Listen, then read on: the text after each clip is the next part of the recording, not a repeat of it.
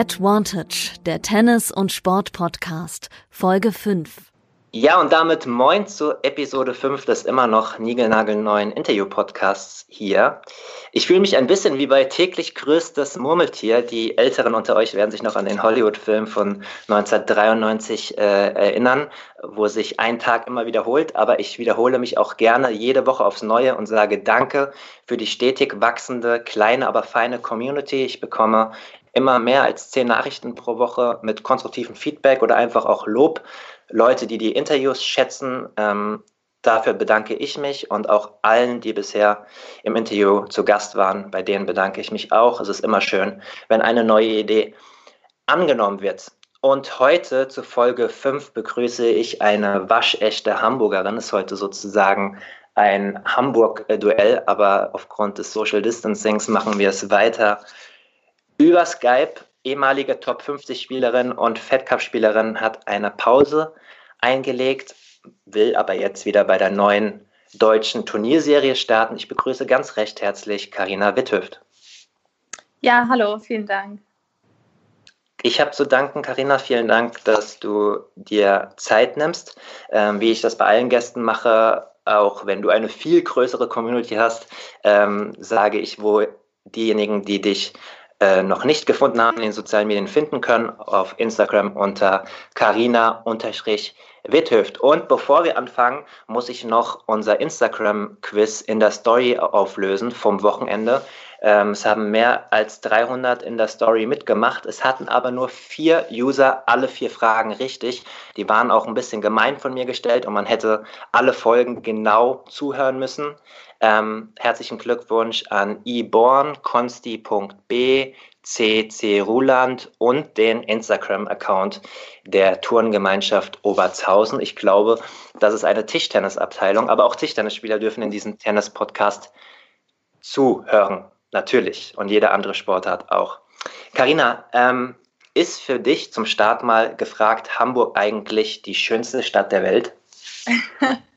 Ähm, was für eine Frage. Na, selbstverständlich. Ähm, ja, auf jeden Fall. Also ich habe schon viele Städte gesehen, aber Hamburg, muss ich sagen, ist nach wie vor die schönste Stadt der Welt und ja, meine absolute Lieblingsstadt.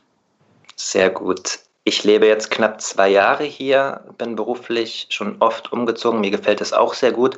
Kannst du mir und den Leuten, die hier wohnen und die Leute, die vielleicht nochmal besuchen wollen, deine Lieblingsecken verraten? Eins, zwei Ecken, die man unbedingt sehen sollte oder wo du dich besonders wohlfühlst?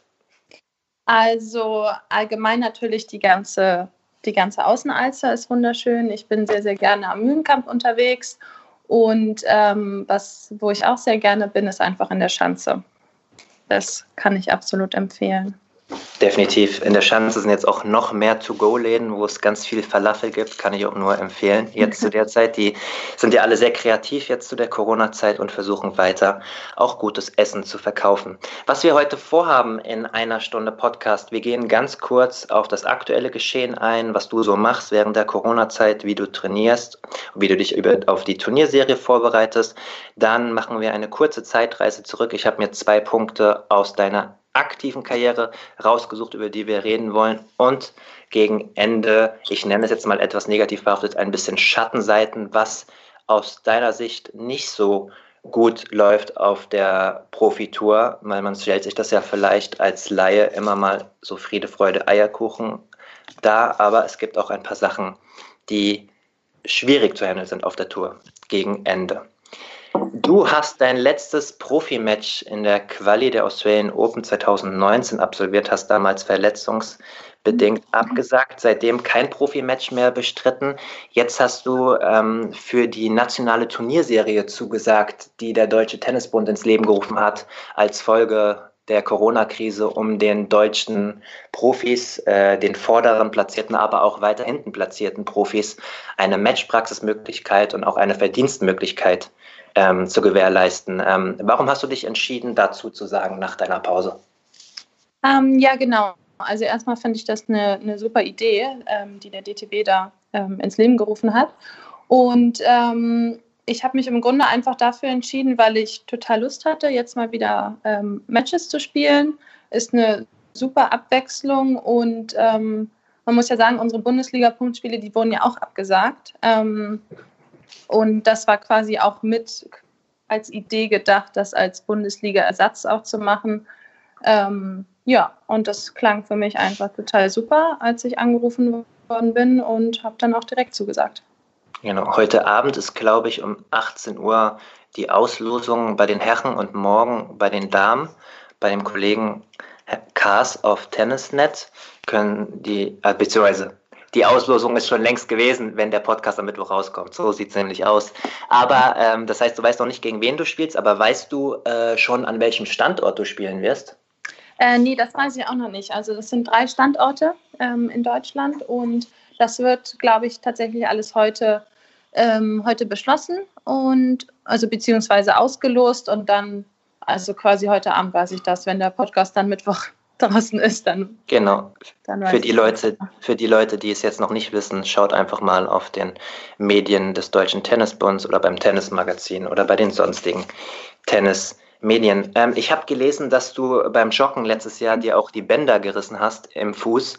Ist damit denn eigentlich alles wieder okay? Kannst du äh, voll trainieren und dich ganz normal im Alltag bewegen oder hast du noch Probleme? Also beim, beim Shoppen ist das, ist das nicht passiert. Ähm, nee, beim, beim Joggen, Entschuldigung, beim Joggen. Ach so, beim Joggen. Ich habe Shoppen verstanden. Nein, nein, nein, beim Joggen, beim Laufen beim gehen. Joggen, ja, genau, beim Joggen ist das passiert. Ähm, ja, also damit hatte ich dann relativ lange Probleme, ähm, weil das einfach immer wieder ein bisschen wehtat. Dann belastet man falsch, dann wirkt sich das irgendwie auf die Hüfte oder auf den Rücken auf, ähm, aus. Und also jetzt habe ich keine Probleme mehr damit. Man muss, ich habe natürlich auch viel Stabi-Sachen machen müssen für den Fuß. Aber mittlerweile würde ich sagen, ist das wieder, ähm, wieder alles fit. Okay. Äh, als Corona losging, Ende Februar, Anfang März, ähm, hattest du da schon regelmäßig Tennis trainiert und hattest dann plötzlich keine Halle mehr oder konntest du die ganze Zeit in den Lokalitäten deiner Eltern weiter trainieren? Wie war das von den Gesundheitsämtern organisiert? Äh, nee, ich hatte quasi eigentlich auch nicht die Möglichkeit zu spielen, ähm, weil die Anlage wurde gesperrt und wir hatten uns da auch erkundigt. Ähm, das ist, äh, das war quasi nicht möglich. Also ich habe auch die letzten Wochen den Schläger aus der Hand legen müssen. Mhm. Und seit wann hast du wieder angefangen und was für einen Umfang trainierst du momentan tennismäßig? Also jetzt ist ja, ich weiß gar nicht, wann das war. Ich glaube jetzt vor vier, fünf Tagen oder so durften in Hamburg die, äh, die Tennisanlagen wieder öffnen, natürlich unter bestimmten, ähm, mit bestimmten Regeln. Ähm, in Schleswig-Holstein war es ja schon etwas eher, aber die Anlage von meinen Eltern ist eben gerade in Hamburg, also erster Ort in Hamburg. Ähm, und jetzt habe ich quasi täglich einmal trainiert und das äh, werde ich langsam dann steigern. Mhm. Mit wem stehst du momentan auf dem Platz? Also wer sind deine Trainingspartner und hast du auch einen Trainer dabei oder trainierst du momentan ohne Trainer? Also ist deine Mutter dabei oder irgendjemand anderes? Also momentan habe ich noch keinen Trainer wieder. Also meine Mutter ist viel dabei, ja. Mhm.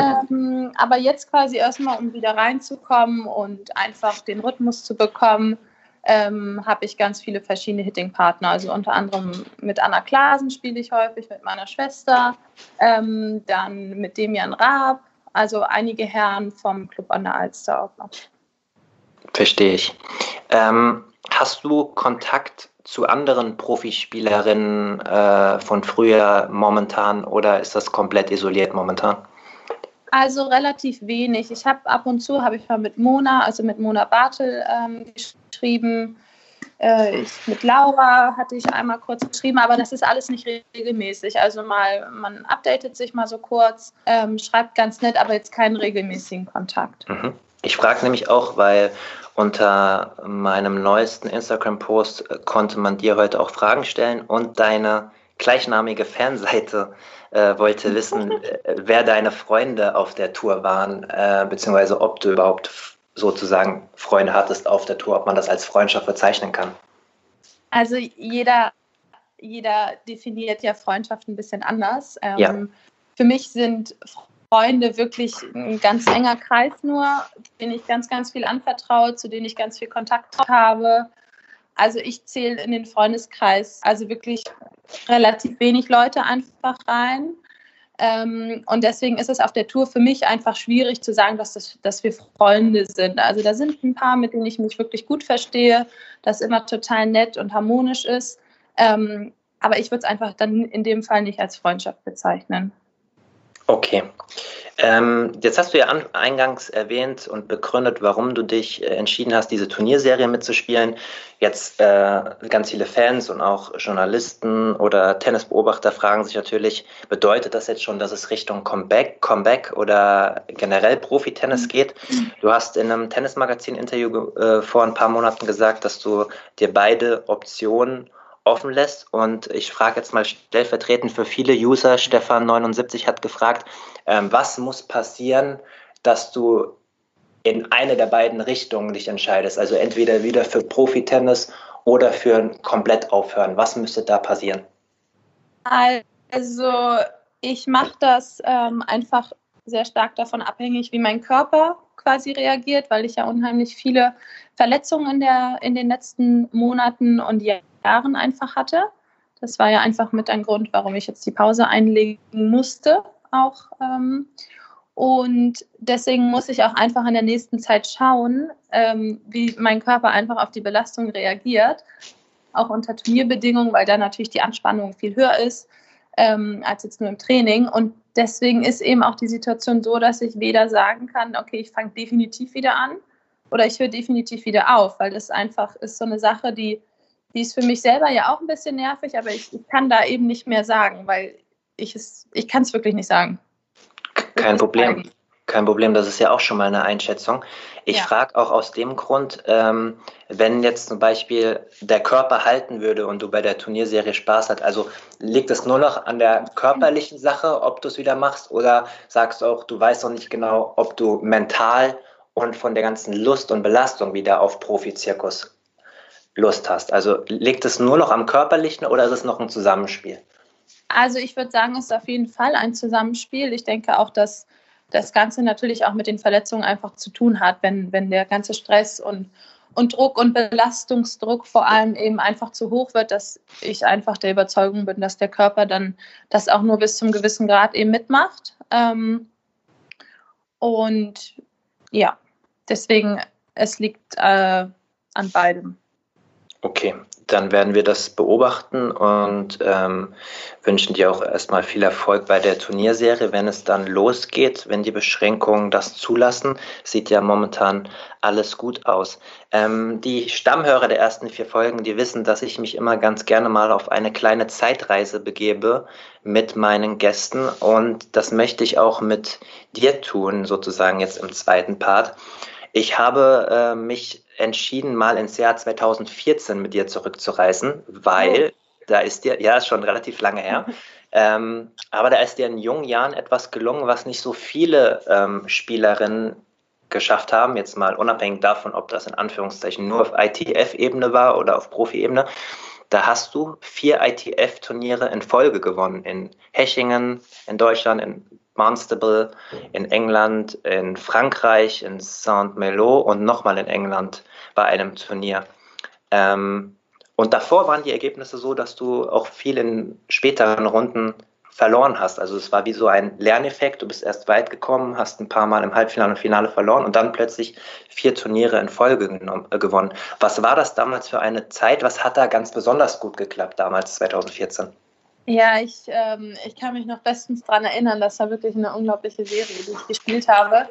Ähm, also ich bin da irgendwie, bin ich da in so eine Art Flow halt reingekommen und es hat ähm, also es lief quasi echt von selber. Ich habe äh, unglaublich gut und konzentriert jedes Match gespielt, sehr entspannt quasi noch dabei, ähm, mental. Ähm, ich weiß nicht, ich war mit meiner Mutter, habe ich die, die Tour gemacht. Mhm. Also damals war ich eh sehr viel noch mit meiner Mutter unterwegs, die ganzen Turniere halt in Europa. Ähm, ja, also ich habe auf jeden Fall durchweg positive Erinnerungen an das Jahr. Ja, hast du mir meine nächste Frage schon vorweggenommen. Ich wollte fragen, ob bei diesen Turnieren deine Mutter an deiner Seite war. Es gab ja in der späteren Zeit immer mal wieder Kritik von außen, ähm, ob du nicht zu close, zu eng mit deiner Mutter seist und dich nicht trainertechnisch verändern müsstest. Was hat damals auch im Zusammenspiel mit deiner Mutter, also nicht die Mutter, sondern die Trainerin in dem Fall, was hat da besonders gut damals geklappt? Also ähm, ja, meine Mutter kennt mich halt einfach ja am besten. Ähm, wir haben, wir haben so gut quasi im Team zusammenarbeiten können. Natürlich gab es dann auch mal schwierige Phasen. Ich, das ist, glaube ich, ziemlich normal, so Mutter, Tochter oder allgemein innerhalb der Familie. Aber ähm, ja, sie hat es immer geschafft, mich zu motivieren, aber auf so eine, auf so eine super Art und Weise. Also einfach die, die perfekte Mischung gefunden zwischen einer harten Ansprache, aber dann eben natürlich auch dieses, dieses Mutterdasein. Ähm, ja, das hat äh, sehr gut funktioniert. Ich weiß, dass das viel kritisiert worden ist, aber gut, man muss sagen, ähm, man kann es den anderen nun mal nicht recht machen und da muss man einfach auf sich selber schauen, womit man sich selber am besten fühlt. Und da gab es für mich eigentlich keine zwei Meinungen. Ich habe ja im Nachhinein, also ich war ja dann auch gezwungen, quasi mit Trainern äh, was auszuprobieren, weil meine Mutter von Anfang an gesagt hat, dass sie die weiten Reisen nicht machen möchte. Also ich habe das ja schon ausprobiert mit anderen Trainern, was ja auch teilweise sehr gut funktioniert hat. Aber am Ende des Tages muss ich sagen, ähm, hat es mit meiner Mutter einfach am besten geklappt und ich habe mich am besten mit ihr gefühlt. Mhm. Ähm, ein voriger Gast, Jan de Witt, einer von Deutschlands besten Trainern, hat ein bisschen im Podcast darüber geredet, dass man als Trainer komplett unabhängig sein muss und auch den letzten Schritt selbst vollziehen müsste, um praktisch vor dem Spieler oder der Spielerin glaubwürdig zu sein.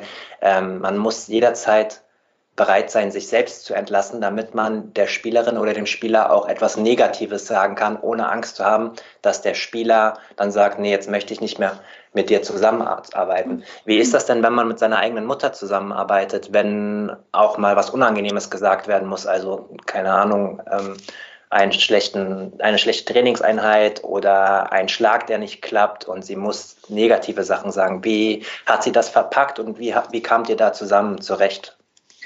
Also da hat er auf jeden Fall zu 100 Prozent recht und das ist auch unter anderem eine Sache, warum das eben mit meiner Mutter auch so gut funktioniert hat, weil sie oder ich so erfolgreich mit ihr gespielt habe, weil sie eben genau das auch getan hat. Also sie hat da wirklich, sage ich mal, einfach kein Blatt vor den Mund genommen und hat mir knallhart einfach die Wahrheit ins Gesicht gesagt, ähm, was natürlich in dem Moment einfach für mich manchmal unschön ist zu hören, aber das ist eben das, was am Ende ja einen am meisten nach vorne bringt. Und das ist auch bei vielen Trainern tatsächlich, die das dann eben äh, ja nicht auf die Härte sozusagen äh, rüberbringen, sondern das eben ganz soft verpacken oder manchmal auch gar nicht sagen.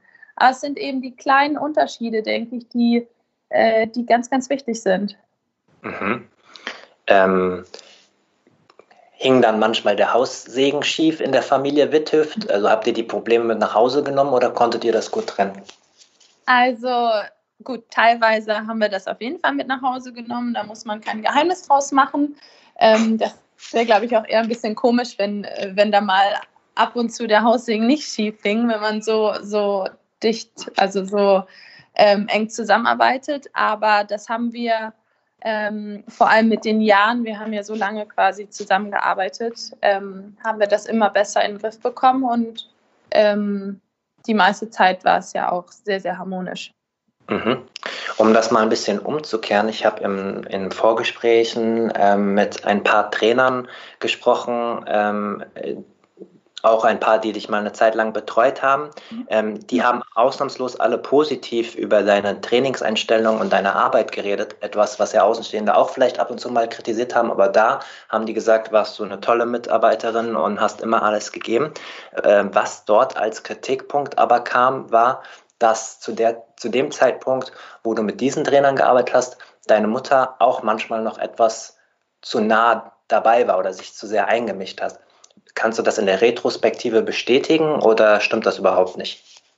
Ähm, also ich habe das ja quasi alles bewusst so gewählt. Also für mich war meine Mutter oder ist sie nach wie vor einfach ähm, quasi die Haupttrainerin, die Hauptbezugsperson und die, die ich im, am Ende des Tages immer um Rat fragen würde und werde, auch in Zukunft noch. Mhm. Und das war für mich auch, also da gab es gar keine zwei Meinungen und gar nicht drüber zu diskutieren, dass sie, dass sie ganz rausgeht und einfach sozusagen nichts mehr zu sagen hat. Also das war für mich von Anfang an klar, dass ich sie in dem Team brauche und haben möchte. Und ähm, ja, manchmal ist so eine Zusammenarbeit einfach schwierig. Also auch aus der Sicht der Trainer. Ich ähm, fand das dann teilweise auch schade, dass das nicht ganz so harmonisch mit den Trainern, also diese ganze Teamzusammenarbeit äh, manchmal einfach nicht so gut funktioniert hat. Ähm, ja, das ist so, das, ja. Okay.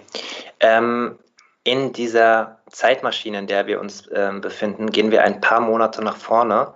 Ähm, du hast den Schwung damals richtig gut mitgenommen in 2015 und bist in die dritte Runde der Australian Open erstmals eingezogen. Hast da unter anderem Carlo Suarez Navarro geschlagen, äh, die man ja auch nicht mal eben so im Vorbeigehen besiegt, egal auf welchen Untergrund.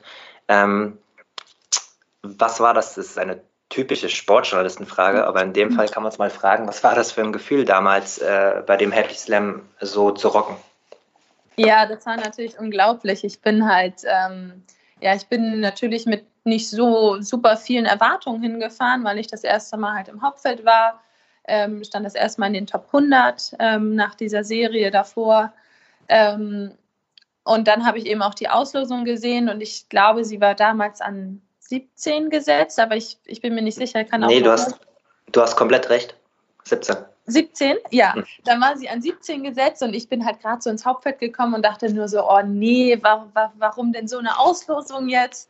Ähm, aber habe mich natürlich trotzdem aufs Match gefreut und war logischerweise hochmotiviert und habe wirklich vom, vom ersten Ball an habe ich, ähm, hab ich sehr, sehr gut gespielt und habe das komplette Match quasi auf einem Niveau ohne ohne Tiefen, ohne ein Tief quasi gespielt. Und ähm, ja, das war wirklich ein Wahnsinnsgefühl. Wie ja. war es von der öffentlichen Wahrnehmung äh, während dieses äh, Grand Slams und danach? Weil das war ja das erste Mal, dass du über der Tennisszene hinaus einen Erfolg gefeiert hast. Ja, ich war, ähm, ich erinnere das auch noch genau, weil, also ich habe da die dritte Runde erreicht und ich weiß, dass, dass alle anderen deutschen Spielerinnen halt ähm, ich glaube, direkt erste oder, oder ein, zwei sind dann in der zweiten Runde rausgeflogen. Und ich war halt die, die einzige Deutsche, die da noch drinne war. Und dementsprechend hatte ich natürlich auch volle Aufmerksamkeit. Ähm, ja, das kann ich auch noch gut erinnern. War das alles ausbalanciert oder war es sogar ein bisschen too much mit Pressekonferenzen und große Medien, die berichten? Bildzeitung berichtet zum ersten Mal. Also ja, das ist dann schon natürlich recht viel, weil, weil ich war halt 19 Jahre, mhm. habe äh, die zwei Runden sehr, sehr deutlich gewonnen, wo dann schon so ein, so ein kleiner Hype war, was schon im Verhältnis vielleicht ein bisschen, bisschen too much einfach war. Ähm, in dem Moment habe ich es natürlich irgendwie, oder ich habe es auch gar nicht ganz so mitbekommen, weil ich in Australien war. Ähm, aber hier in Deutschland, da war äh, teilweise schon ganz schön was los. Ähm, ich habe das damals zum Glück nicht ganz so direkt alles mitbekommen, wegen der ganzen Zeitverschiebung und alles. Aber so im Nachhinein war es vielleicht trotzdem ein Touch too much. Mhm. Wie ist es äh, in der Folge gewesen, wenn man so eine dritte Runde bei einem Grand Slam erreicht hat, was für so eine junge Spielerin ja ein Riesenerfolg ist? Ähm, ist der Druck da sofort angestiegen, äh, dass man diese Ergebnisse bestätigen musste, hast du da zu dem Zeitpunkt vielleicht sogar ein bisschen überperformt, also besser gespielt, warst immer noch in dem Flow. Wie war das damals? Also auf jeden Fall steigt der Druck da. Also ich denke, da geht jede Spielerin oder jeder Spieler natürlich anders mit um. Ich habe es schon so empfunden, dass der Druck auf jeden Fall gestiegen ist, weil es wird gefühlt direkt so als, als normales Level dann sozusagen abgestempelt, was man, was jetzt selbstverständlich in jedem Turnier ähm, gespielt werden oder abgerufen werden soll. Ähm, kann auch sein, dass ich das, also dass das wirklich ausschließlich meine Empfindung so ist. Ähm, aber auf jeden Fall ist bei mir der Druck äh, sofort ein bisschen gewachsen, ja. Da hast du dich in der Vergangenheit auch immer offen geäußert, dass du da äh, sensibel mit umgehst und nicht so tough, also dass du dir das zu Herzen nimmst, Kritik und ähm, dass da andere Spielerinnen vielleicht tougher sind. Aber wie kann man sich als junge Spielerin, wie kann man sich helfen? Was kann man dagegen tun? Kann man mit anderen Spielerinnen reden? Kann man mit seiner Mutter als Trainerin reden? Ähm, gibt es da Möglichkeiten? Also ich denke, es gibt auf jeden Fall Möglichkeiten bis zu einem gewissen Grad. Ähm, natürlich helfen Gespräche immer mit, äh, mit vertrauten Personen. Ähm, dann hilft es eben auch einfach, viele Artikel gar nicht zu lesen. Also ich habe mir dann in der Zeit habe ich mir total abgewöhnt, äh, Zeitungsartikel zu lesen über mich. Mir wurden die dann häufig alle zugeschickt und so, aber ich habe die nicht geöffnet und nicht gelesen. Und sowas hilft eben auch schon, weil wenn man, wenn man wirklich alles Mögliche über sich dann liest, was in der Zeitung steht, das, da, da wird man ja verrückt. Ja, das ist die andere Perspektive. Ich kenne ja, also ich lese auch viel, aber ich schreibe ja immer nur über andere Menschen. Das ist die andere Perspektive, die man definitiv nicht unterschätzen sollte. Bevor wir ähm, zu meinem zweiten Punkt kommen, ähm, mit dem Turniersieg in Luxemburg als positiven Effekt, noch mal kurz zu dem Thema Druck und mentale Probleme. Ähm, wie groß waren denn deine Probleme abseits der Verletzung? Also hast, warst du einfach nur sch äh, schlecht gelaunt und hast dir das alles so zu Herzen genommen? Oder war das schon mehr Richtung mentale Krankheit? Ähm, heute kann man ja off offener darüber reden. Es hat sich zumindest ein bisschen was getan, dass sich Sportler da öffnen. Wie war da die Balance? War das nur Traurigkeit? Ist es alles so viel und Druck oder war das schon mehr? Nee, also ich habe mir das einfach alles sehr zu Herzen genommen, habe mir unheimlich viele Gedanken einfach gemacht und habe einfach irgendwie gemerkt, dass ich einfach ein bisschen überfordert bin mit der gesamten Situation und dann ähm, die, die ganzen Verletzungen, die ich eben hatte, die haben es natürlich nicht besser gemacht. Also dadurch bist du einfach, man muss 100 Prozent abrufen, wenn man auf dem, auf dem Platz äh, steht und eben gegen solche Spielerinnen in den Top 100 oder, oder lassen das Top 200 sein, da muss man eben bei 100 Prozent sein. Und wenn man das nicht abrufen kann, ähm, aufgrund von Verletzungen oder eben so, so, so ein bisschen drüber nachdenken und Stress hat auf dem Platz, dann ähm, ja, ich habe mir da schon immer wirklich viel den Kopf dann drüber zerbrochen und ähm, ja, dann eben gezweifelt und irgendwann dachte ich, nee, jetzt ist einfach zu viel, ich brauche, ich muss einfach ein bisschen Abstand gewinnen. Mhm. Es, es, benutzt ja dann äh, verschiedene Leute, verschiedene Begriffe. Ich nehme jetzt einfach mal ein großes Wort in den Mund. Äh, Depression. Ähm, ich berichte relativ viel auch über mentale Gesundheit im Sport. Ähm, hatte auch mal ein Interview mit Theresa Enke, der, der äh, Witwe von Robert Enke, dem Fußballer, der damals Depression hatte. Und es wusste keiner, ist das ein zu ein großes Wort oder ging es in diese Richtung? Also das ist äh, für mich auf jeden Fall ein zu großes Wort, weil ich bin ein unheimlich positiver Mensch. Mhm. Und ähm, ja, das, da muss schon viel passieren, glaube ich, dass ich depressiv werde. Ähm, und ja, darüber denke ich dann auch viel zu viel nach, wie, wie ich mich fühle und was gerade einfach passiert, dass ich so, so weit eben gar nicht kommen lasse. Mhm. Aber es braucht diese mentale Toughness, also nicht nur 80 Prozent, sondern 100 Prozent, nicht so sehr über, also wenn man Verletzungen hat, man denkt über Verletzungen nach und was denken die anderen und das reicht dann nicht im Profizirkus. Das war die Problematik, die du angesprochen hast. Genau, also es reicht einfach, es reicht definitiv nicht. Man muss wirklich ähm, vom Körper her und vom Kopf her einfach bei 100 Prozent sein. Wenn man gegen Top 100 Spielerinnen, das sind einfach die besten Spieler der Welt, da kann man nicht äh, mit, mit 80 und 70 Prozent oder teilweise dann noch weniger, wenn mein Knie so ganz, ganz schlimm wehtat, da hat man einfach keine Chance. Und das ist äh, fürs Mentale dann eben auch nicht gut, wenn man das vorher natürlich schon weiß. Ähm, und das macht dann auch einfach keinen Sinn. Also es, ja. Okay, wir begeben uns ähm, ja, ich war nie gut in Mathe, aber mehr als anderthalb Jahre ähm, ins Jahr 2017, also fast zwei Jahre. Ähm, ich habe mir nochmal die Ergebnisse angeguckt, äh, habe keine Videos studiert, aber nur anhand der Ergebnisse konnte man erkennen, dass es ab Wimbledon 2017 besser wurde, mit dem Höhepunkt dann deines ersten ähm, WTA-Titels in Luxemburg. Eigentlich wollte ich mit dir über die positiven Sachen daran ähm, äh, sprechen, aber ich habe ein Zitat von dir aus dem Hamburger Abendblatt gefunden, dass du gesagt hast, danach haben, war es vom Gefühl her so, dass die Leute gesagt haben, naja gut, äh, ist endlich auch mal Zeit gewesen, dass die so einen Titel holt und der Druck ist danach nur noch größer geworden. Ähm, jetzt, zwei, drei Jahre später, war das, ist das wirklich so oder kannst du das jetzt mittlerweile auch genießen, was damals passiert ist? Also ähm, beides muss ich sagen. Auf der einen Seite habe ich natürlich unglaublich viele positive Erinnerungen an dieses, ähm, an das Turnier in Luxemburg. Das war ja ein, ein, ganz großes Ziel von mir in dem Jahr, ähm, ein WTA-Turnier zu gewinnen, also meinen ersten WTA-Titel zu holen und dass ich das dann noch mit dem letzten Turnier der Saison ähm, geschafft habe, darüber freue ich mich. Also das hat mich halt mega happy gemacht. Ähm, aber ich, ich sehe es ja auch trotzdem im Nachhinein und weiß es, wie sich das angefühlt hat. Der Druck ist tatsächlich enorm hoch geworden oder ich habe ihn mir selber gemacht. Ich denke, es ist immer eine Mischung aus beiden. Und ähm, ja, das, ja. Kannst du ein bisschen über dieses äh, WTA-Turnier in Luxemburg sprechen? Ähm, das wirkt, ich war persönlich als Reporter noch nicht da, das wirkt im Fernsehen immer so ein bisschen klein und kuschelig. Ähm, stimmt der Eindruck?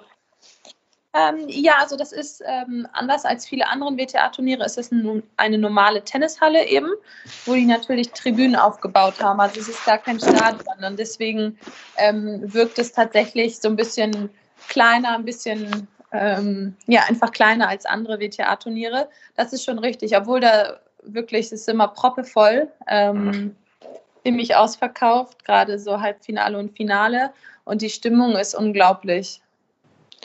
Wenn du es mit zwei, drei Punkten beschreiben müsstest, was lief spielerisch damals richtig gut auf diesem Niveau?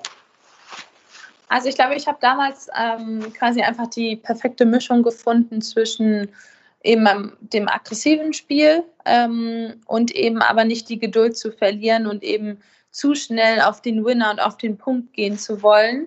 Aber es war eben eine super Mischung. Also ich war total ausgeglichen auf dem Platz. Ähm, war aber trotzdem natürlich aggressiv von meinem Spiel her, aber habe eben nicht, nicht überpowered. Mhm. In der Zeit danach hast du wahrscheinlich Erwartungen gehabt, hat die Außenwelt im Tennis Erwartungen an dich gehabt. Ähm, kannst du an ein, zwei Punkten festmachen, was danach nicht gut geklappt hat im Übergang zur nächsten Saison? Ähm, ja, also ich wurde ich hatte natürlich so eine, das ist immer schon so die Grundeinstellung, die irgendwie da sein muss, wenn man von der Grundeinstellung her quasi entspannt ist, aber, aber wirklich sagt, ja, ich riskiere was und, und fühle mich damit aber richtig gut und wohl, dann stimmt die Grundeinstellung schon. Und wenn die dann schon so ist, oh nein, bloß nicht zu viel riskieren und nicht, dass der eventuell ins Aus geht oder ins Netz geht oder was auch immer, dann stimmt die Grundeinstellung schon mal gar nicht. Und dieses Gefühl, das hatte ich eben dann nach Luxemburg und eben zum Start der nächsten Turniere. Also es ging ja dann in Australien los. Da hatte ich das direkt, dass ich schon mit so einer, einfach mit einer, mit ein bisschen Angst auf den Platz gegangen bin. Und sobald man eigentlich dann Angst verspürt, ist eigentlich, äh, sage ich mal, fast die Niederlage vorprogrammiert. Ich möchte noch mal ganz kurz auf diese, diese Angst eingehen. Was, was ist das genau auf dem Platz? Wie fühlt man sich da in dem Moment? Also ist das so normale Angst, wie das jeder Mensch im Alltag kennt, wenn er sich vor irgendwas fürchtet, oder ist das ein anderes Bauchgefühl?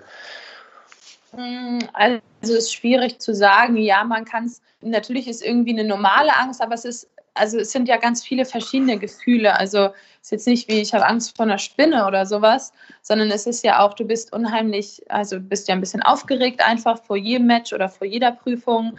Dann ist aber ein bisschen Vorfreude natürlich mit dabei, dann so ein bisschen ähm, leichte Unsicherheit, dann natürlich Angst, einfach Fehler zu machen, ähm, zu verlieren. Also das sind ja ganz normale Gefühle, die einfach jeder Tennisspieler, jeder Wettkämpfer einfach kennt. Und die dürfen halt einfach nicht überhand nehmen, sage ich mal. Also es muss die positiven Gefühle und diese Vorfreude und Nervosität, die, also eine positive Nervosität meine ich, ähm, die sollte halt einfach dominieren. Hast du da für dich äh, unabhängig von den Ergebnissen eine Balance gefunden, eine Lösung gefunden, wie du mit diesem Gefühl umgehst? Ich meine, es gibt ja auch viele Sportler, die Mentaltrainer haben oder die eine konkrete Person haben, mit der sie solche Gespräche führen.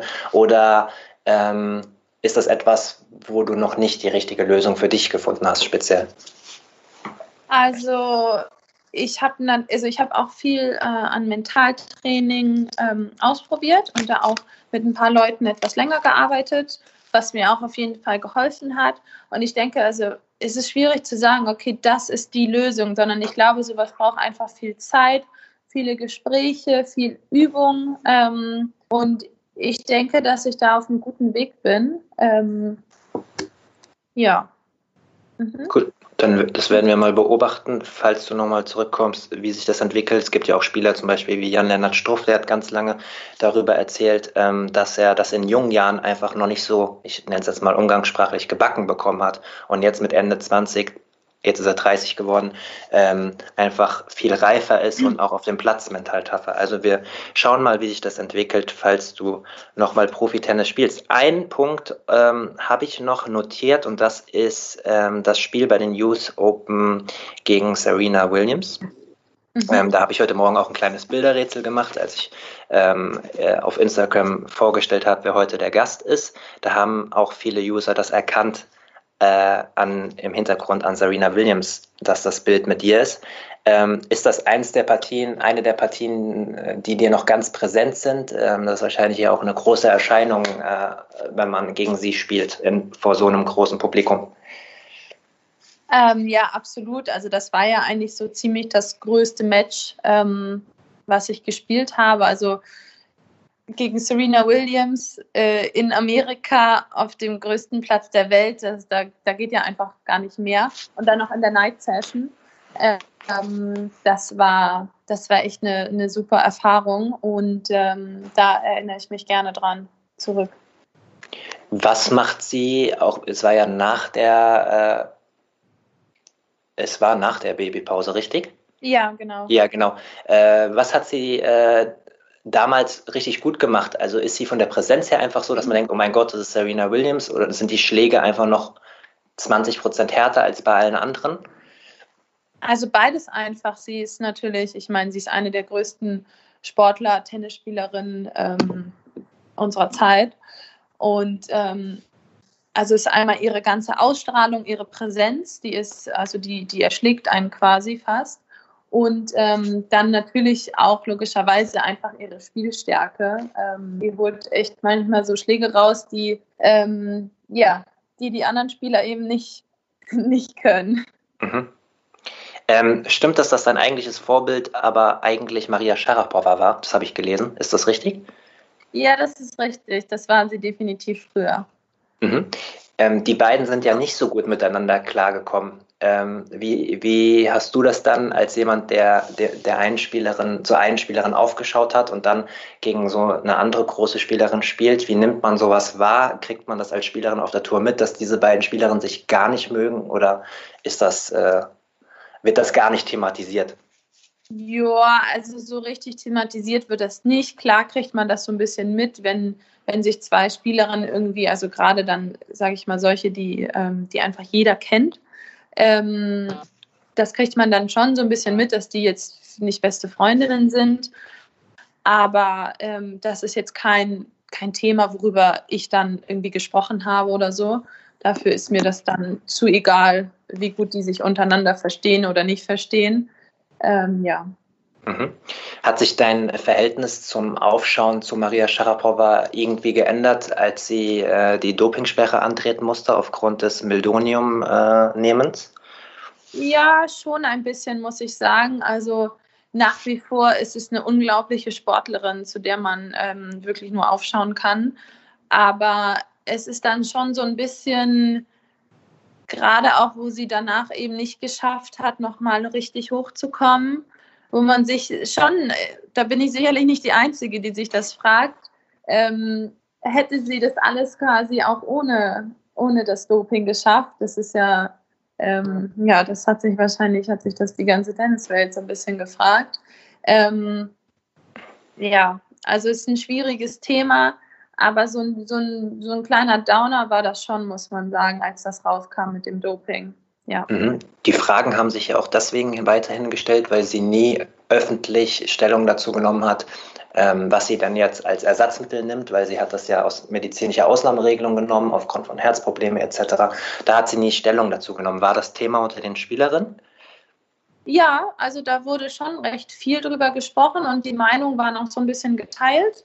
Ähm, ja, war also waren einfach geteilte Meinungen, aber es wurde auf jeden Fall thematisiert, ja. Okay.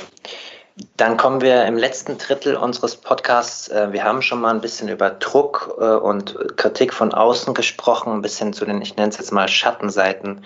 Ähm, äh, der Tenniswelt. Ich hatte in der letzten Folge Barbara Rittner zu Gast, die dich ja rund um deine Pause öffentlich auch kritisiert hat. Letzte Woche ähm, habe ich ihr dazu zwei, drei Fragen gestellt und sie hat sich sehr ausführlich dazu geäußert. Ähm, du hast mir im Vorgespräch auch gesagt, dass du äh, den Part gehört hast und die Worte äh, sehr nett fandest von ihr.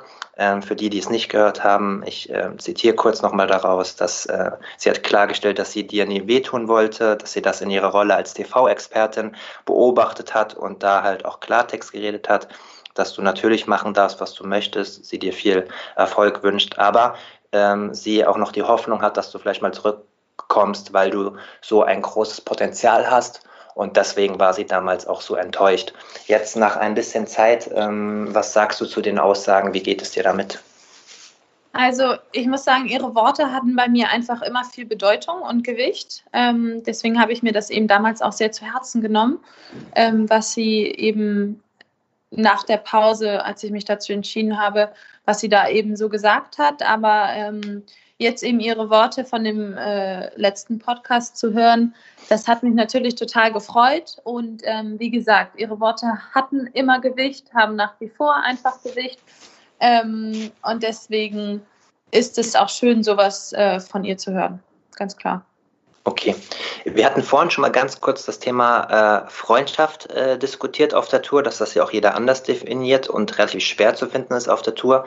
Ähm, wie sieht es denn aus mit dem Thema Konkurrenz? Ähm, ich habe das Gefühl, als Reporter, der jetzt drei, vier Jahre auf der Tour unterwegs ist, dass die Herren äh, auf der ATP-Tour alle etwas kumpeliger miteinander umgehen und das besser trennen können als auf der Damentour. Würdest du das so unterschreiben oder ist das zu oberflächlich gedacht von mir?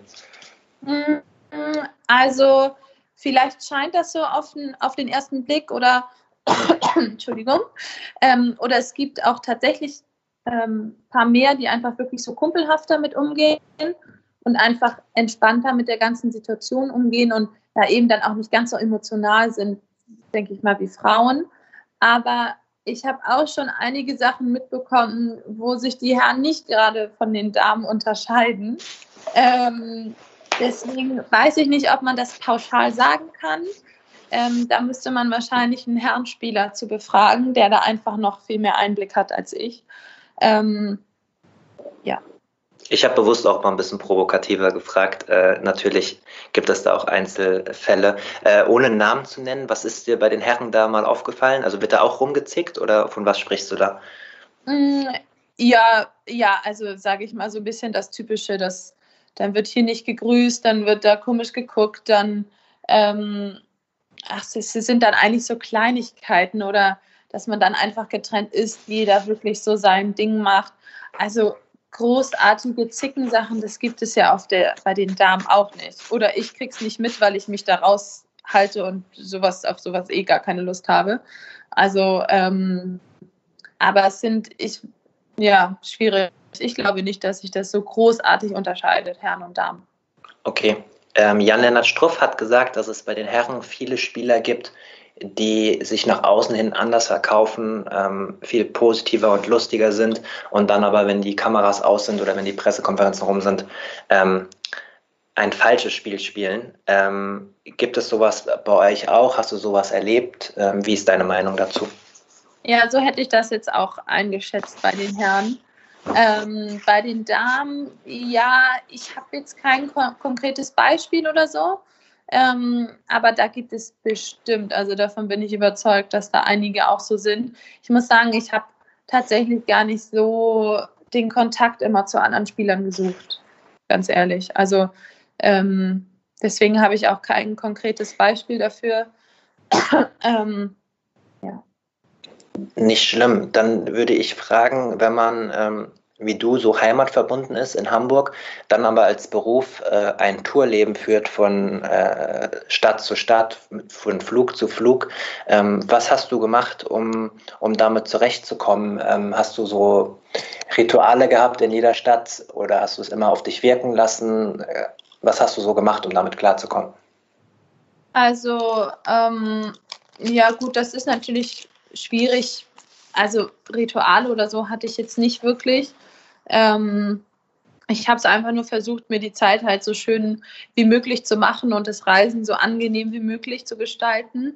Ähm, ich bin ja viel auch damals eh mit meinem damaligen Freund geflogen, ähm, der dann ja eben auch mein Trainer war. Ähm, dann habe ich natürlich auch immer geschaut, dass ich mich mit den Trainern einfach gut verstehe, dass da die Zeit quasi so angenehm wie möglich einfach ist. Ähm, ab und zu haben mich dann mal Freunde besucht. Ich habe natürlich viel Kontakt, also super viel telefoniert nach Hause. Ähm, ja, also klar, man kann es nicht ändern, dass man unterwegs ist, aber es hat ja auch seine schönen Seiten. Also die Reiserei ist auf der einen Seite ist natürlich super und auf der anderen Seite ähm, ja, ist man einfach die ganze Zeit unterwegs. Also es hat alles Vor- und Nachteile. Mhm. Hast du versucht, so ein bisschen das Beste aus beiden Welten zu bekommen und bist da so ein bisschen gestruggelt? Weil es gibt ja durchaus viele Spieler, die sagen, das klingt immer so toll, von zu Turnier zu Turnier zu fliegen, aber so toll ist es im Alltag zumindest gar nicht. Nee, das ist, äh, das ist absolut richtig. Also irgendwo klingt es total verlockend. Natürlich, äh, man sieht die ganze Welt. Also das ist ja auch schön. Also ich möchte überhaupt nichts rückgängig machen von dem, was ich alles erlebt habe und mhm. wie ich mich entschieden habe. Wirklich gar nicht. Ähm, da bin ich unglaublich dankbar, dass ich die Möglichkeit einfach hatte und, und das quasi auch so genutzt habe. Ähm, aber es ist, weil jeder immer nur denkt, oh, du, du, du reist jede Woche, das ist doch mega cool und so nee, ich, es ist einfach dann, wenn du es wirklich jede Woche machst, dann ist es einfach irgendwann nicht mehr cool. Also kommt natürlich auch immer drauf an, wohin, aber du, du fährst eben auch an Orte, die sind einfach nicht, nicht so schön. Und ähm, jede Woche wieder zum Flughafen, jede Woche wieder den Koffer auspacken, wieder einpacken und wieder los. Und also das ist schon anstrengend. Das unterschätzt man dann als Außenstehender schnell mal. Mhm. Ähm, rein subjektiv habe ich das Gefühl, dass ähm, du auf Social Media sehr viel weniger machst. Ähm, nach meinen Informationen arbeitest du ja auch nicht mehr mit einer Agentur zusammen, äh, wie das mal früher der Fall war. Und trotzdem habe ich das Gefühl, dass es immer noch ganz, ganz viele Menschen beschäftigt. Das war jetzt auch immer noch die meistgestellte Frage. Das ist wohl auch ein bisschen was mit Schubladendenken zu tun. Ähm, äh, stellvertretend für viele ähm, fragt der User Tim Tim, wie du damals und heute mit der Kritik umgegangen bist. Du würdest dich zu sehr auf Social Media und zu wenig auf Profitennis fokussieren. ähm, ich liebe diese Frage. Deswegen war es auch clever von mir, dass ich den User die Frage stellen lasse und nicht ich selbst. Ne? Weil, also ich finde die Frage, möchte niemanden damit angreifen, aber die Frage ist für mich einfach schon eigentlich fast ein bisschen lächerlich, weil was man auf Social Media macht, also nur mal rein logisch, man ist ja nicht acht Stunden am Tag auf Social Media. Also so ein Bild zu posten dauert zehn Sekunden ungefähr. Also ist das ja schon mal irgendwie, macht das ja logisch schon mal gar keinen Sinn, nur weil man relativ aktiv dort ist, ähm, dass man dann deswegen nicht trainieren kann. Aber das ist eben wenn man, also erstmal nochmal, wenn man Erfolg hat und erfolgreich spielt, dann interessiert es eh keinen. Dann ist es super, was man da macht. Und dann ist es auch toll, dass die Leute irgendwie einen privaten Einblick bekommen und freuen sich darüber. Wenn man dann ein, zwei Niederlagen hat und es eben nicht mehr nur noch gut läuft, dann wird sich eben darauf gestürzt und direkt gesagt, ja, sie macht ja nur Social Media. Also da bin ich ja nicht die einzige Spielerin, ähm, der das quasi vorgeworfen wird, sondern das ist ja so ein typisches Thema irgendwie in der heutigen Zeit. Ähm, ja, also ich finde, man kann es eh niemandem recht machen und deswegen sollte man auch irgendwie aufhören, es da Leuten recht machen zu wollen. Also entweder postet man zu viel, dann wird es kritisiert, oder man postet zu wenig und dann ist es auch langweilig. Also deswegen, ich habe da einfach meinen Weg gefunden. Ich mache es so, wie ich mich einfach danach fühle, womit ich mich gut fühle. Und ähm, ja, geredet muss man wissen, geredet wird immer, egal was man macht. Es gibt auch viele Spieler, die das mittlerweile, die den Mut zusammennehmen und das auch öffentlich machen, wenn sie Hassnachrichten bekommen, sei es nach Niederlagen von Leuten, die darauf gewettet haben, oder einfach anzügliche Nachrichten, Sexismus, äh, welche Form von Diskriminierung auch immer, gibt es viele Spieler, die das mittlerweile äh, öffentlich machen, um diese Leute bloßzustellen. Ähm, bekommst du auch viele solche Nachrichten. Ist das ein Problem bei dir in den sozialen Medien? Also gemischt. Also ich bekomme natürlich super viele positive Nachrichten, also super positive Nachrichten, ähm, aber eben auch viele negative Nachrichten. Jetzt in der letzten Zeit ähm, hält sich das eigentlich relativ in Grenzen. Die meisten wirklich diese Hassnachrichten sind eigentlich die, wenn die Leute so auf einen gewettet haben. Mhm. Dann kriegt man wirklich richtig, richtig eklige, hässliche Nachrichten. Ähm, ja, aber mittlerweile, jetzt, wo ich eben nicht aktiv spiele, da geht es eigentlich. Also da kommen dann jedenfalls nicht solche super unsachlichen Nachrichten wie mit irgendwelchen Beschimpfungen und sowas. Ähm, aber das ist auf jeden Fall ein Thema. Aber das ist auch in der heutigen Zeit, ist das natürlich diesem, dem ganzen Internet und Social Media, dem ganzen Anonymen quasi geschuldet.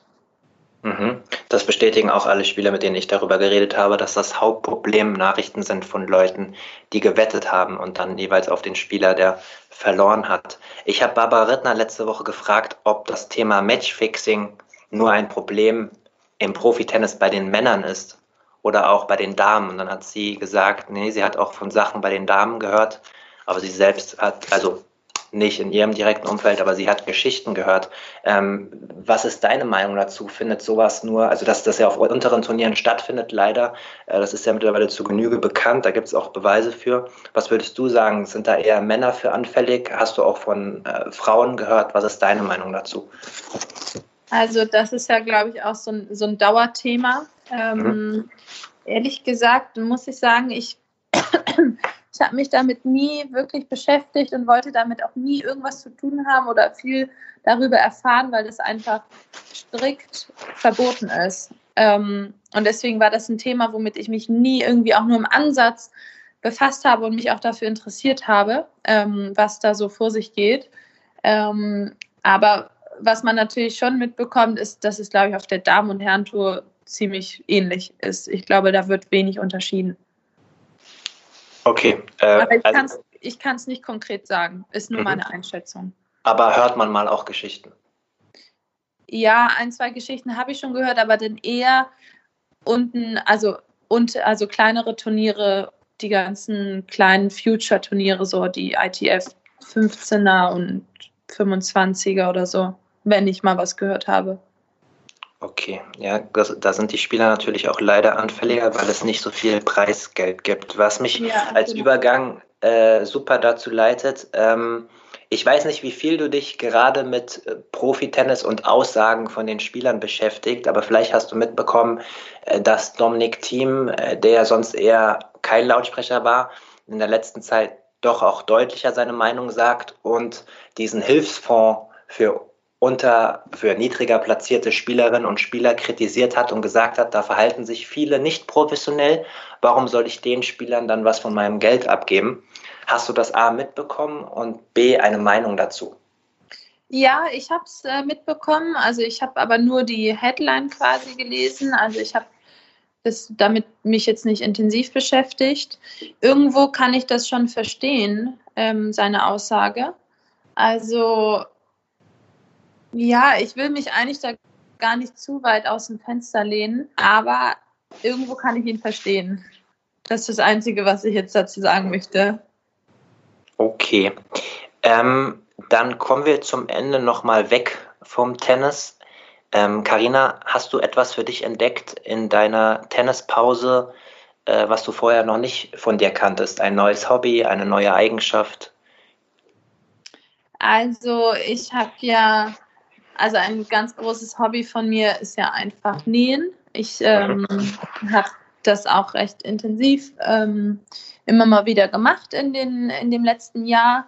Also ich äh, entwerfe da Mäntel und nähe die dann auch selber und das ist eine Sache, die bringt mir einfach unheimlich viel Spaß, ähm, wo ich mich jetzt auch intensiver natürlich mit beschäftigt habe. Ähm, ja, aber ansonsten jetzt keine, äh, keine ganz neuen Sachen, die ich entdeckt habe. Äh, ist Mode auch etwas, äh, was äh, nach der Karriere, wann auch immer die nach der Karrierephase anfängt, etwas, was du dann hauptberuflich machen möchtest, oder ist das lieber etwas, was du, was dein Hobby bleiben soll? Also da, das kann ich so genau jetzt noch nicht sagen. Das muss man dann alles einfach mal schauen, wie sich das entwickelt und ähm, worauf man dann Lust hat. Also es ist auf jeden Fall eine Option und ich sag mal so, ich bin halt, ich bin da wirklich offen für, ähm, für alles. Okay, dann sage ich an dieser Stelle schon mal Danke für deine Zeit und für die äh, ehrlichen, authentischen Antworten. Ähm, die Hörerinnen und Hörer wissen, dass es am Ende noch eine kleine Rubrik gibt. Ähm, ich erkläre sie dir nochmal. Der Slice ist heiß. Genau so heißt die. Der Slice ist heiß, habe ich mir mhm. ausgedacht als Name. Ähm, ich werde dir jetzt nachfolgend fünf Thesen sagen nacheinander. Die sind ein bisschen provokativ, ähm, bewusst von mir so gewählt. Und ich würde dich bitten, der These entweder zuzustimmen aus deiner Sicht oder sie zu verneinen. Und wenn du möchtest, dann auch noch eine Begründung hinterher zu schieben. Okay. Bist du bereit? Ja. Okay. Ähm, Doping im Tennis bringt etwas für die Spielerinnen und Spieler muss ich kurz nachfragen. Also, wenn es dann quasi erlaubt wäre, weil ich bin strikt gegen Doping. Das ist schon mal gut. Aber ich wollte damit jetzt sagen, nach dem Motto, dass das, wenn man dopen würde, dass das einen positiven Effekt auf die tennisspezifische Leistung hat oder dass du sagst, äh, man kann so viel dopen, wie man will, aber im Tennis bringt das nichts, um so. die Leistung zu verbessern. Doch, ich bin davon überzeugt, dass Doping was bringen würde, aber für mich trotzdem ohne Option, dass ich das machen würde oder dass ich dafür wäre, dass es erlaubt wäre. Mhm, das aber ich würde was bringen, ja. Das, das habe ich verstanden, aber kannst du vielleicht erklären, warum du so überzeugt davon bist, dass das was bringen würde? Mm, naja, also es gibt ja Sachen, die einfach regenerativ wirken, wo du einfach eine schnelle Regeneration hast, ähm, wo du eine einfach leistungsfähiger bist. Das ist ja egal in welcher Sportart, sobald du einfach leistungsfähiger, leistungsfähiger bist, dich schneller regenerierst, kannst du ja einfach mehr Leistung abrufen. Okay, sehr reflektierte Antwort. Äh, nächste These. Ähm, ein anderer Trainingspunkt und ein anderer Lebensmittelpunkt als Hamburg kommt für mich irgendwann mal in Frage. Also Stand jetzt nein. Aber ich würde nie, nie sagen. Also Stand jetzt ist nein, aber man weiß nie, was in ein paar Jahren ist. Mhm. Äh, nächste These, wir haben eben schon mal ganz kurz darüber geredet. Ähm, nach meiner Karriere oder nach der Karriere wird Karina Witthöft Modedesignerin. ähm, vielleicht kann ich weder verneinen noch kann ich äh, zustimmen. Da kann ich leider keine konkrete Antwort geben. Vielleicht. für was für einen Stil würdest du dann eigentlich stehen? Also was magst du gerne? Äh, welche Richtung? Also so sportlich elegant, so in die Richtung. Aber schon ein bisschen ausgefallener gerne. Gut, da hast du dir noch viel offen gelassen, auf jeden Fall für die Richtung. Da sind wir, ja, da sind wir gespannt. Das ist, das, ist, das ist clever, nicht, dass die irgendwann dich auf diese Aussage, nee, du wolltest ja nur den und den Stil machen. Ja. ähm, genau, nächste These. Ähm, das Klima auf der WTA-Tour ist nicht angenehm unter den Spielerinnen. Hm wenn ich. die ist wirklich provokant, weil wenn ich jetzt sage, wenn ich jetzt zustimme, dann äh, muss ich mir wieder irgendwas anhören. Deswegen darfst du ja begründen. Mm, also ich würde jetzt pauschal erstmal schon zustimmen, weil es ist einfach eine angespannte Atmosphäre und man merkt einfach, dass ja, es sind einfach nicht deine Freunde, die da rumlaufen. Also man merkt wirklich, und das merkt man einfach. Und natürlich gibt es Ausnahmen und, und ähm, ein paar Spielerinnen, die ich sehr gerne mag, mit denen ich ähm, gerne auch Zeit verbringe. Ähm, aber um eben allgemein diese Atmosphäre auf den Turnieren, die ist teilweise einfach nicht so angenehm. Das ist richtig. Okay, und last but not least, auch ein bisschen provokant. Karina Witthöft spielt nochmal Profi-Tennis auf der WTA-Tour. Hm. Also das ist ja, ja, habe ich ja am Anfang auch schon erzählt, das ist nichts, äh, das ist auch eine Frage, wo ich leider nicht definitiv ja oder definitiv nein sagen kann. Also muss ich wieder vielleicht sagen. Das ist vollkommen okay. Und ähm, das war's von meiner Seite. Karina, äh, vielen Dank, dass du dir die Zeit genommen hast. Ähm, das freut mich sehr. Äh, alles Gute sportlich für die Trainingseinheiten, die folgen, für die Turnierserie, aber auch privat ähm, für dich und deine Liebsten und vor allem in dieser Zeit, dass alle gesund bleiben. Danke. Danke. Sehr gut. Und das Gleiche gilt natürlich auch für die Hörerinnen und Hörer, die, das freut mich ganz besonders, immer mehr werden. Ihr könnt uns äh, folgen auf Instagram unter advantage-podcast, auf Twitter at advantage POD und auf Facebook in einem Wort Advantage Podcast. Bleibt alle gesund, haltet euch weiterhin auch noch an die etwas lockeren, aber durchaus noch Beschränkungen, ähm, damit wir alle weiter so äh, immer etwas offener leben können und es keinen Rückfall mehr gibt. Und äh, schaltet gerne nächste Woche wieder ein. Auf Wiedersehen aus Hamburg.